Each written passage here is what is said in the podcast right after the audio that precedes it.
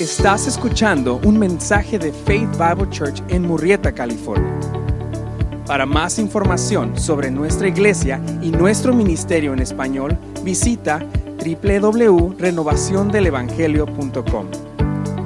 Esta es una traducción en vivo de un mensaje predicado en inglés.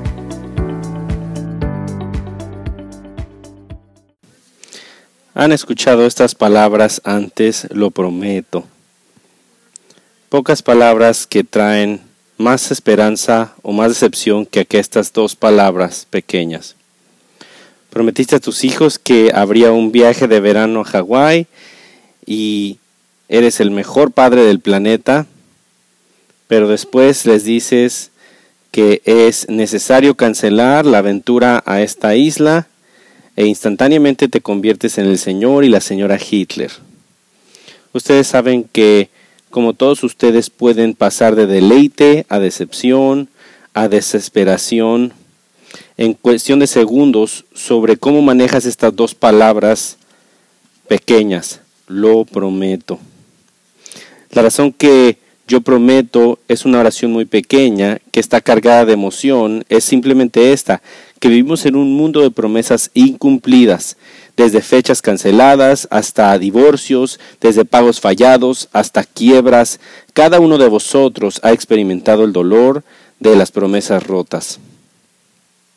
Como dice Chuck Swindoll, aunque todo el tejido de nuestra sociedad se basa en personas que cumplan su palabra, cada vez vemos que más los hilos de este tejido se desgastan.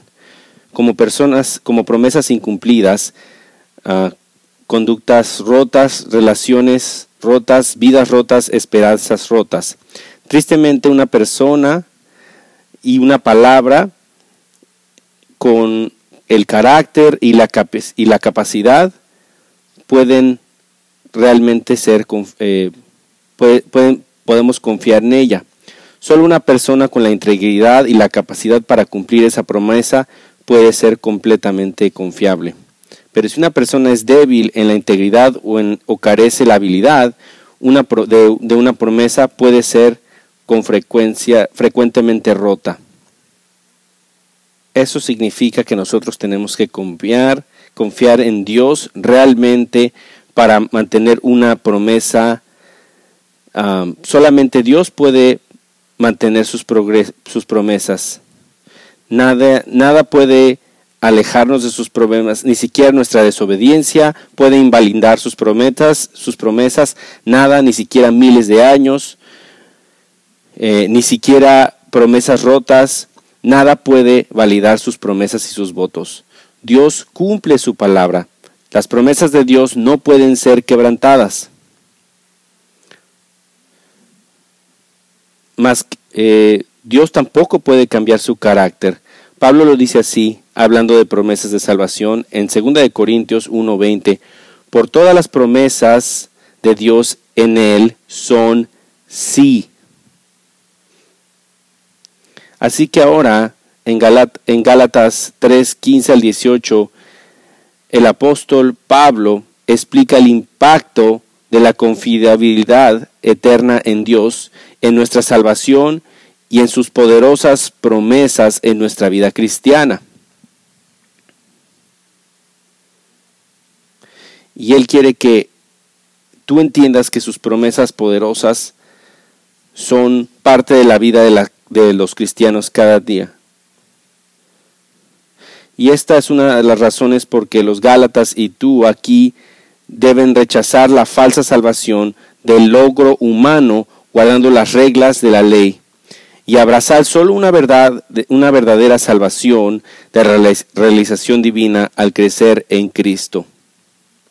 Y eso quiere decir que tienes que asegurarte que no estés tratando de ganar tu propia salvación a través de guardar todas las reglas. Ustedes saben que esto es verdad, pero se los quiero recordar. La diferencia de tu, de tu cristianismo y cualquier otra religión que haya existido desde el principio del tiempo hasta los finales de los días que solamente es que solamente hay dos fes. Una es la fe religiosa, que es tratar de que tú vas a poder llegar al cielo, tú vas a poder trabajar suficientemente duro para, para hacer lo suficiente para, para agradar a Dios. Y la, pero la única verdadera fe es la única que dice que Dios fue a través de su, de lo que Él hizo en la cruz, tú puedes ser salvo. ¿Sabe por qué eso es buenas noticias? Porque usted no puede hacerlo, pero Él sí puede hacer. Quiero que vayamos a Gálatas 3:15, versículo 18, y vamos a leer este pasaje. ¿Listos? Verso 15. Hermanos, hablo en términos humanos, un pacto, aunque sea humano, una vez ratificado, que nadie lo invalida ni le añada condiciones. Ahora bien, las promesas fueron hechas a Abraham y a su descendencia, no dice y las descendencias, como refiriéndose a muchos, sino más bien a una, a tu descendencia, es decir, Cristo. Lo que dice es esto, la ley que vino 430 años más tarde no invalida un pacto ratificado que anterior, anteriormente por Dios, como para anular la promesa, porque si Dios y la herencia dependen de la ley, ya no depende de una promesa, pero Dios la concedió a Abraham por medio de una promesa. En este capítulo, hasta ahora en el versículo 1 al 14, Pablo prueba que la escritura del Antiguo Testamento, que Abraham fue justificado por fe y no por la ley, que todo creyente, ya sea judío o gentil, es igualmente salvo solamente por fe, hecha efectiva por Cristo, tomando la maldición del pecado sobre sí mismo a través de su muerte y resurrección. Ahora, en el versículo 15 y 18, el apóstol el apóstol Pablo escribe anticipadamente que una probable, un probable argumento de los judaizantes, que estos hombres que eh, hombres ah, son de Pablo, son adversarios de Pablo, son falsos maestros y son hombres que creen en la salvación por obra humana y por salvación por la ley, por la circuncisión. Estos judaizantes quieren representar un argumento en contra de lo que Pablo acaba de probar en el Antiguo Testamento. Los judaizantes ellos, e, ellos quieren engañar a las personas. Pero ¿cómo estos falsos maestros atacan el Evangelio de gracia? Bueno, en el versículo 15 a 18 nos responde esto. Dicen ciertamente Dios concedió que Abraham y sus descendientes antes del Sinaí fueran salvos por fe. Pero ¿no es obvio? Cuando Dios después entregó a su, a su maravillosa ley a Moisés, la base de la salvación cambió. Se hizo un nuevo pacto y se estableció entonces un nuevo medio de salvación.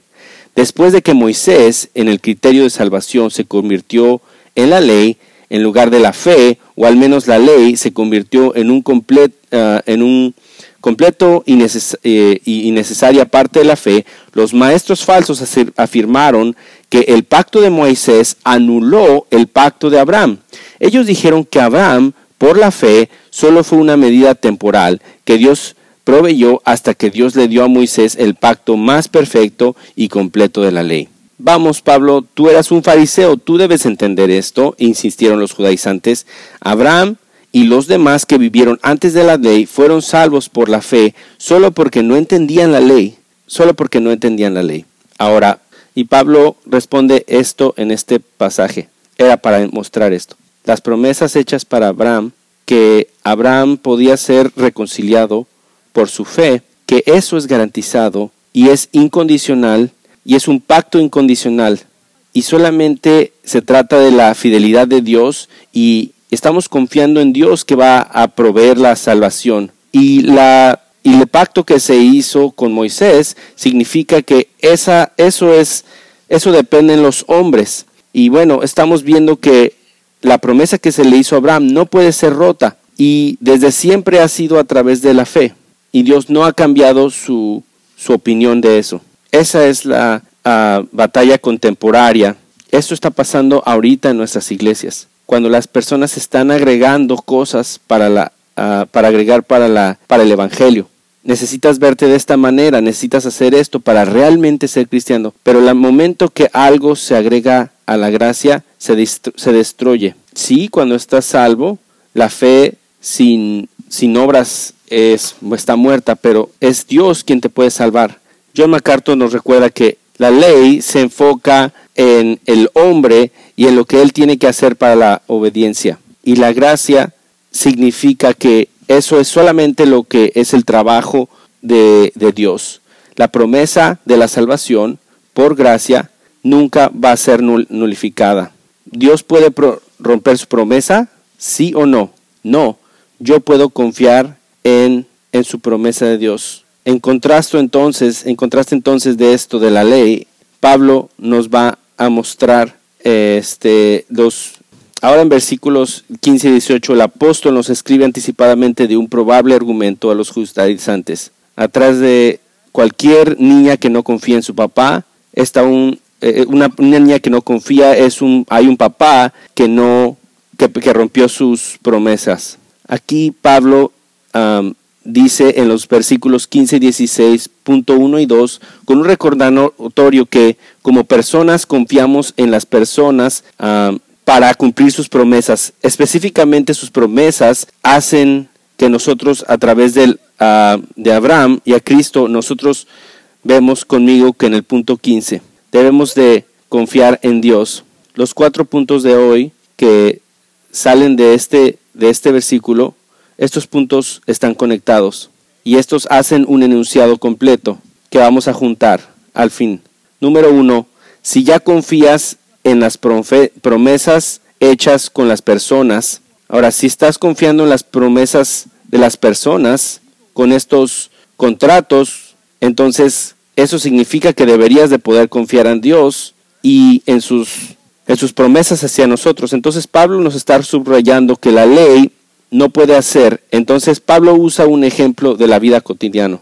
Dice, hermanos, hablo en términos de relaciones humanas, aunque solo es un pacto de un hombre, sin embargo, una vez ratificado, nadie lo puede anular ni añadir condiciones. ¿Estarías de acuerdo como muchos, estarías de acuerdo, muchos contratos humanos son vinculantes y difíciles e incluso imposibles de, de cancelarse? Eh, dice la palabra en Gálatas 3:15, para dar un ejemplo humano, hermanos, incluso con un hecho por un hombre, ah, por un hombre, por un hombre pacto, nadie lo anula ni le añade una vez que ha sido ratificado. Ahora el énfasis aquí en la palabra griega Pablo usa para pacto, se usa a menudo para una voluntad legal, acuerdo un vinculante. Ese es el ejemplo aquí que, que una vez que una familia es debidamente y legalmente hecha, vinculante, no importa qué cambia o qué condiciones se puedan agregar, eso quiere decir que ya, el contrato ya está hecho. Si una mujer deja a su hija pobre, más dinero y una hija rica, este, este documento legal todavía es vinculante. Incluso si la hija rica pierde toda su riqueza y se vuelve pobre, al día siguiente, la muerte de su madre, la voluntad se mantiene. A pesar de las nuevas condiciones, la voluntad está establecida y las promesas ciertas, incluso si una gran cantidad de tiempo ha pasado, aún sigue verdadera. Así que el pacto de Dios y la voluntad que vinculan ah, delante de Dios para nosotros en Abraham no puede ser cambiada. Así que prácticamente, ¿qué significa esto? Quédate conmigo. Ah, si la ley de Moisés estaba destinada a ser eh, el medio para la salvación, entonces la promesa de Abraham no había sido una promesa real. Dios hizo una promesa, la salvación vino a Abraham y a su descendencia por fe. Y si la ley de Moisés es ahora el medio de la salvación, entonces Dios anterior a la promesa, Dios, la promesa de Dios fue una mentira rota. Fue una, e, esa, esa mentira rota no es una promesa. Pero la promesa hecha a Abraham, la promesa fue contada a fue que fue contado justo por su fe, que la verdad de la salvación vino a Abraham no por sus acciones, sino por sus creencias, no de su obediencia a la ley, pero la dependencia en Dios por la fe. ¿Qué promesas? La promesa fue sellada por un, por un vinculante, eh, es un acuerdo vinculante espiritual y legal. Vamos a regresar a Génesis 15. Voltea ahí cuando Abraham le pregunta a Dios en, Génesis 15, versículo 8 cuando dice, Soberano Señor, ¿cómo puedes saber que tomaré posesión de ella? ¿Cómo sé, cómo sé que obtendré esta bendición prometida? ¿Cómo responde eso? Ah, ¿A cómo responde Dios a eso? Dios le dice a Abraham que consiga una vaca, una cabra y un carnero y una paloma y un pichón. Y Abraham sabe qué hacer con ella porque en el versículo 10 dice, córtalos en dos y acomoda las mitades enfrente del uno al otro. Para los, para los niños de la secundaria esto les va a gustar y pone las mitades eh, de, un lado. Esto pues claro que se, se, hace, se nos hace raro a nosotros, pero en el día de Abraham esto era un, un pacto, era como firmar un pacto. Así que cada heredor de los convenios pasaría entre las mitades de los animales para ratificar la promesa y para sellar el trato y para garantizar las promesas que se mantendrán. Esta es una forma muy gráfica para que ellos entraran en un pacto directo. Si se rompe este acuerdo, si se rompe este acuerdo, me corten por la mitad como, como a estos animales. Eso sería algo muy uh, pues algo muy gráfico, ¿verdad? Pero si yo violo esta promesa, merezco morir como estos animales. Esto es lo más gráfico que pude encontrar. Pero lo que es asombroso en este pacto entre Dios y Abraham es que Abraham nunca camina entre, entre las mitades. Abraham cayó en un sueño profundo, dice en el versículo 12. Entonces Dios intencionalmente hizo que ocurriera esto que solo Dios haría la promesa. Entonces Abraham nunca caminó en medio de los animales. O sea que lo único que el único que siempre ha sido fiel en cumplir todas sus promesas, garantiza la promesa a aquellos como Abraham y a todos sus hijos espirituales que son conocidos por su falta de fe y promesas rotas. La única persona que pasa entre los animales muertos es Dios. Simbólicamente, mediante una olla humeante con una antorcha encendida, solo Dios ratificó la promesa, solo Dios certificó esta promesa. Dios hizo este pacto que se suponía que Abraham tendría que caminar con él, con el Señor, pero Dios determinó que el pacto sería dependiente solamente en él mismo. Esto nos debería de dar confianza. La promesa de Dios a Abraham es una promesa de un pacto que involucra que siempre a dos o más específicas partes, pero los términos se pueden estipular y cumplir por un solo pacto. Y esto y este pacto de ninguna manera en Abraham, pero solo en Dios. Dios morirá antes de romper sus promesas para bendecir a Abraham y a sus descendientes, para cumplir otras muchas cosas más importantes como una salvación que viene solo por fe. ¿Esta promesa es solamente para Abraham? No, es para todos aquellos que están en Cristo. Es para todos los que están recibiendo esta fe. Esto significa que Dios es el único que hizo el pacto y antes de que Él rompiera estas promesas, Él tendría que morir. La promesa de salvación por fe fue garantizada cuando Dios mismo hizo este pacto. Vamos a Gálatas 3, entonces dice, ¿qué está enseñando aquí Pablo? Bueno, en el versículo 16 dice que al igual que un, un testamento familiar o un documento legal, no se puede dejar al lado o tiene condiciones añadidas, tanto el mayor pacto de Dios no se puede dejar al lado o agregar condiciones. Y este, porque este pacto fuera ratificado por Dios, solo por él mismo y garantizado. Las promesas a Abraham y sus descendientes de la tierra eh, de un futuro y más importante de la salvación por fe, de estar bien con Dios a través de la creencia, no se pueden modificar o dejar al lado de ninguna forma es vinculante. La promesa de Génesis 16, 15, 6 dice que Abraham creyó al Señor y él lo contó como justicia. Todavía, este ah, todavía, está en, todavía está en juego. Dios mismo hará el trabajo y cumplirá la promesa a través de un descendiente particular de Abraham, que es Abraham. Bueno, el punto número dos, entonces, confía en las promesas de Dios a través de Abraham. ¿Qué tiene que ver todo esto con nosotros? Bueno, Pablo responde esto en el verso 16. Dice, ahora bien las promesas fueron hechas a Abraham y a su descendencia. No dice que las descendencias.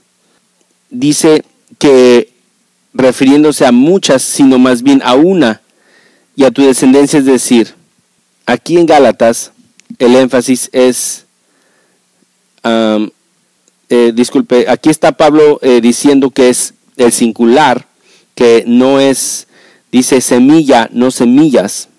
Y el enfoque de Pablo en el verso 16 no es hacer eh, un argumento para la gramática del Antiguo Testamento, sino él quiere decir qué significa, sino bajo el, la guía sobrenatural del Espíritu Santo, quien inspiró a ambos los escritores de Génesis y de Gálatas. Pablo ah, hace una del, exégesis del pasaje de Génesis citando exactamente el término simiente es singular en Génesis 22, 18, por lo tanto no estaba recibiéndose a muchos, sino a una y a tu descendencia de tanto el término griego esperma o semilla como el término hebreo corresponde a, correspondiente cera son como el inglés semilla que pueden ser singulares o plurales.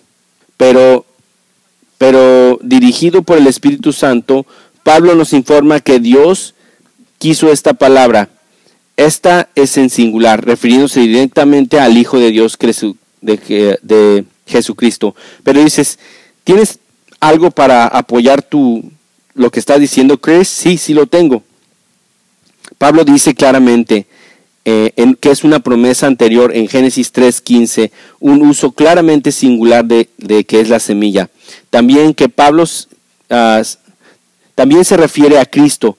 Dios dijo a la serpiente en el jardín de Edén, y pondré enemistad entre ti y la mujer, y entre tu simiente y la simiente tuya el singular refiriéndose a su simiente, os herirá la cabeza y vosotros le heriréis el calcañar. Este es el primer evangelio y aquí está diciendo que es una semilla singular. John MacArthur nos recuerda que el único heredero de cada promesa de Dios es Cristo. Cada promesa dada en el pacto con Abraham fue cumplida en Cristo y solo en Cristo. Por lo tanto, la única forma que una persona puede participar en las bendiciones prometidas de Abraham es siendo coheredero con Cristo a través de la fe en Él. Y antes que o después que Cristo vino a la tierra, la salvación siempre ha sido provista solo a través solo a través de la ofrenda perfecta de Cristo en la cruz y los creyentes que vienen antes y la cruz y nunca supieron nada de Jesús fueron perdonados y justificados por Dios por la fe en anticipación del sacrificio de Cristo. Y los creyentes que vivieron después de la cruz son salvados al mirar hacia atrás a la cruz y lo que Cristo hizo al morir del pecado. Al morir por el pecado, disculpe. Cuando Cristo derramó su sangre, cubrió los pecados en ambos lados de la cruz. El antiguo pacto va a la cruz y el nuevo pacto viene desde viene de eso, por un lado de la fe que apunta hacia adelante y por otro lado de la fe que apunta hacia atrás. Nunca podrá haber ninguna otra salvación aparte del trabajo terminado en Cristo por, en la cruz. El pacto con Abraham se cumplió en el pacto de Cristo y significa que el pacto de la ley no puede ni podrá no, no lo hizo reemplazar ni modificar la promesa de la gracia al lado de Abraham que apuntaba a Cristo. Pero Pablo está enseñando a las iglesias de Gálatas para corregir la errante enseñanza de algún judío sincero que aparte de que aparentemente de los seguidores de Cristo tienen que estaban instruyendo erróneamente que la ley de Moisés anulaba, alteraba o reemplazaba las promesas hechas a Abraham y las promesas de la salvación por la fe, de la bendición de las naciones con el mensaje que a través de la fe. Y también nos dice que eso es verdadero hoy, porque las personas quieren agregarles eh, lo que es cosas sociales, actitudes, eh, actuar de alguna manera, pero eso no es lo que dice la Biblia. Eso es, lo, eso es lo que estaban haciendo estos falsos maestros, agregándole trabajos a lo que ya había hecho Cristo en la, en la cruz. Pablo te está enseñando a ti hoy mismo que el pacto con Abraham personalmente, Pablo ya explicó anteriormente en el capítulo que no tienes que estar en relación biológicamente con Abraham para reclamar tu herencia. Todo lo que necesitas en la fe en Cristo y los verdaderos hijos de Abraham no se identifican biológicamente, sino cristológicamente. Cristológicamente. La promesa del pacto era realmente para Cristo y cuando, cuando, cuando pertenecemos a Cristo, esta promesa nos pertenece a nosotros. ¿Y no te encanta esto? Ustedes que estudian la Biblia, al descansar su caso en la terminación de un sustantivo, el apóstol está modelando para usted, enseñándole y, y, presionándolo a que dependa a vivir por la autoridad de la Biblia. ¿Cómo puede Pablo hacer un punto tan preciso? ¿Puede usted confiar en este libro? ¿Cómo, pudo hacer Pablo eh, un punto tan preciso en el Antiguo Testamento? Aunque Pablo no usó estas palabras precisas, obviamente creía que la Biblia es infalible, inerrante, del principio al fin. Las promesas de Dios en su palabra y la Biblia son únicas, las únicas promesas confiables. Estas nunca, nunca cambian. Punto número 3, porque Dios no olvida ni cambia sus promesas. El versículo 17 dice, ah, disculpe, punto número 3 dice, porque Dios no olvida ni cambia sus promesas. El versículo 17 dice, lo que, dijo, lo que digo es esto, que la ley que vino 430 años más tarde no invalida un pacto ratificado anteriormente por Dios como para anular la promesa. Pablo conoce que algunos judaizantes ven que la ley de Moisés, introducida 430 años después, después de la promesa de Dios de la salvación por la fe de Abraham, con la carta de, como la carta de Trump, dirían que, que lo entienden, ¿verdad? Eh, la ley cambia todo, dirían. Ahora que para recibir la bendición de Abraham tendrás que obedecer la ley de Moisés. Pero Pablo prueba que esta es una conclusión falsa, porque en el versículo 17 que dice que la ley no invalida un pacto previamente ratificado por Dios como para invalidar la promesa. No pueden hacer eso, no podemos cancelar una promesa de, de Dios. La ley de Moisés no puede cambiar la promesa de Dios a Abraham de la salvación solo por la fe en algo que no sea lo que es una promesa de Dios mismo, que se basa en un pacto, y este pacto es un pacto inquebrantable, unilateral, con un compromiso a Dios solamente.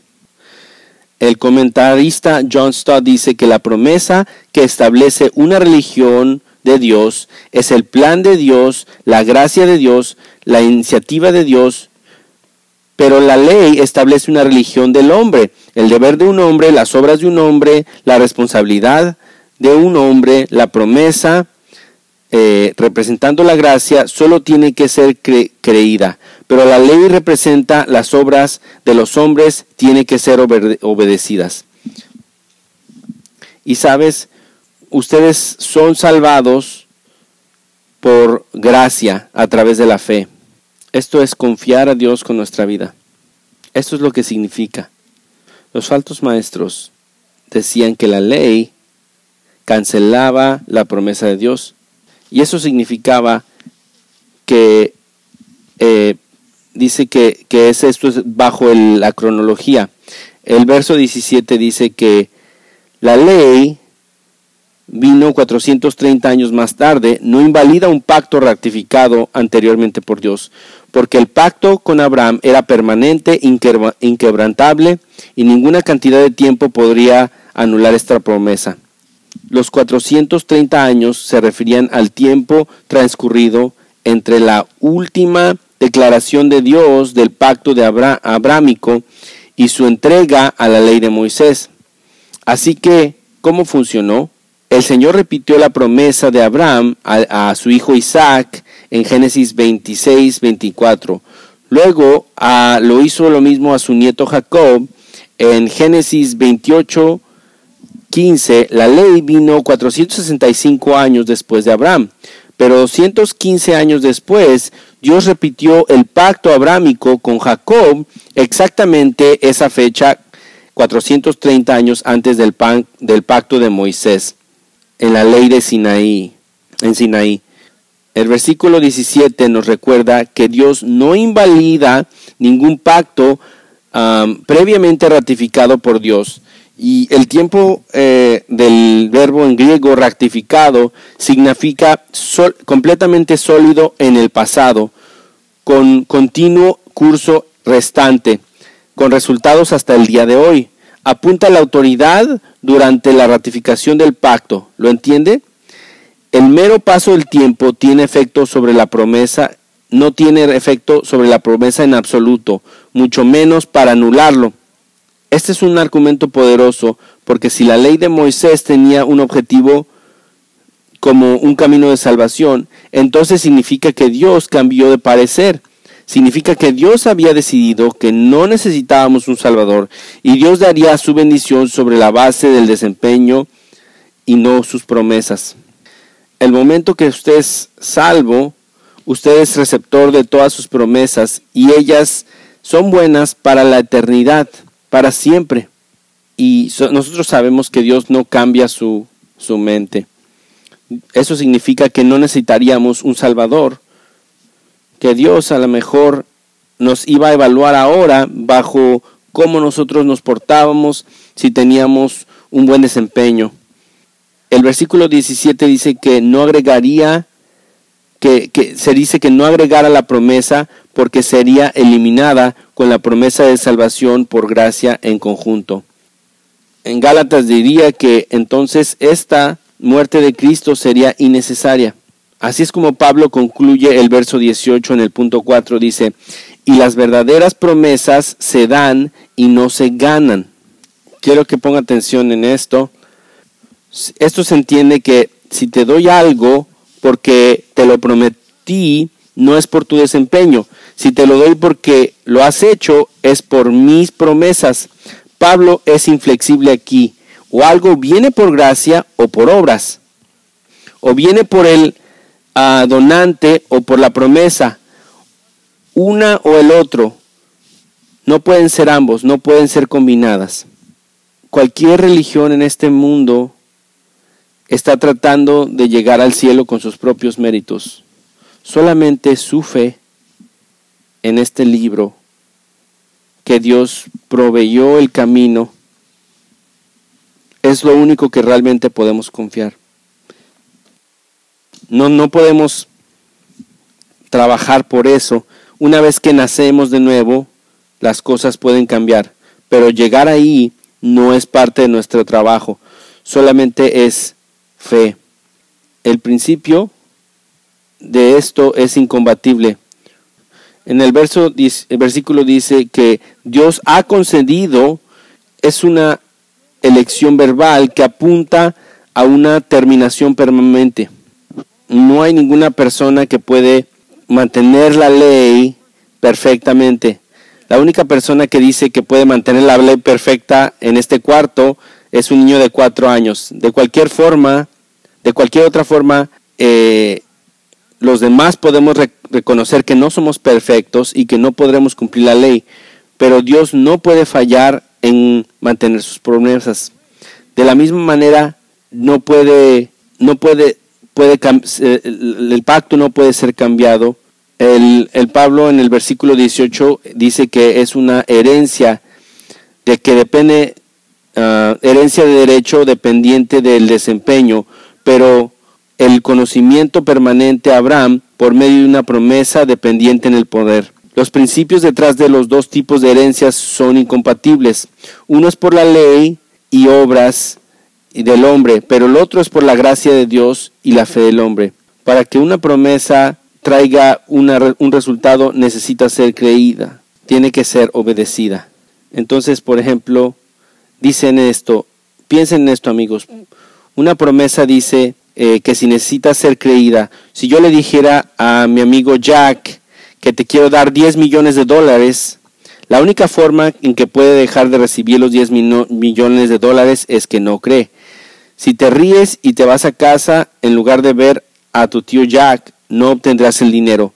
Pero si te digo, mi tío, ah, si te digo a ti, eh, estás dispuesto a dejarte esta herencia de 10 millones de dólares, pero tienes que eh, cortar mi pasto, bueno, entonces esa ya no es una promesa gratis, sino es una promesa con condiciones. Debes de, de, cumplir los requisitos de la condición para recibir ese dinero.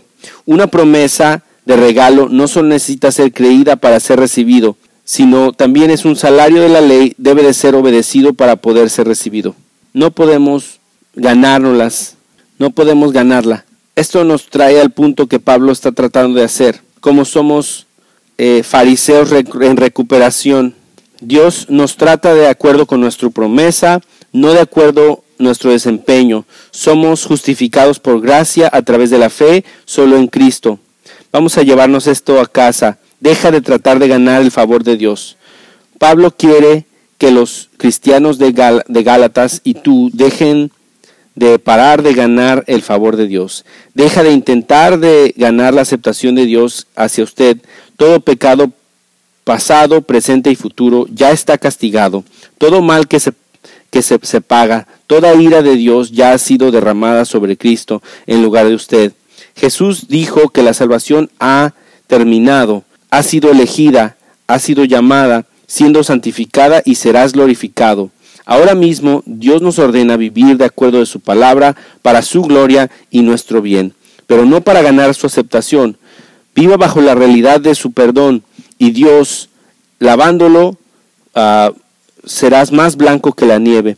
Viva bajo la verdad en que Cristo hizo todo el trabajo por usted y respondió por fe en él. Su amor, su gracia y su misericordia hacia ti y a todos los días se basa en su promesa, no en tu desempeño y el Señor cumple cada promesa.